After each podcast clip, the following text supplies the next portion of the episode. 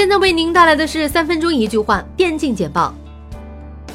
在新的一轮更新后，有玩家发现本来已经全部完成的 Dota Place 新人任务显示还有一个任务尚未完成，而在进入新人任务界面后，发现新增了一个任务，但是任务名字是一段代码。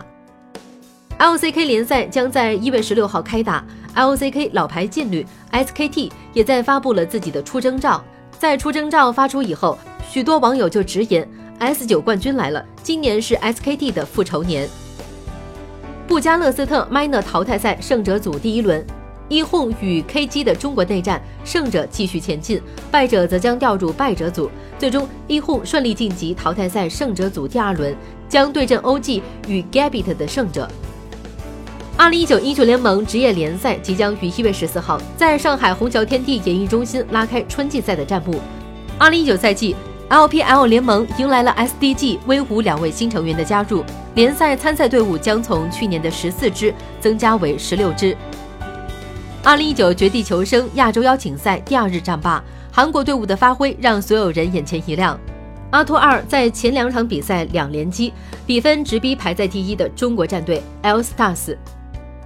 网易于上海正式公布旗下首个电子竞技职业联赛——决战平安京 OPL 职业联赛。赛事将贯穿2019全年，首批包括 OMG、牛币等十二支职业俱乐部将共同追逐赛事冠军。2018球球大作战年终总决赛即将在北京工人体育馆打响最终战役。作为球球大作战年度最高级别的赛事，本次 BGF 有六支精英队伍角逐年度总冠军。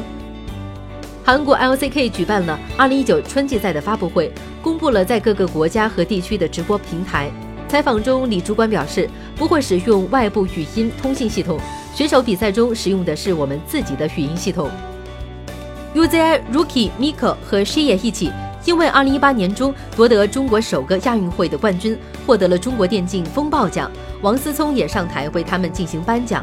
演员吴磊更是表白 UZI 想和他一起打游戏。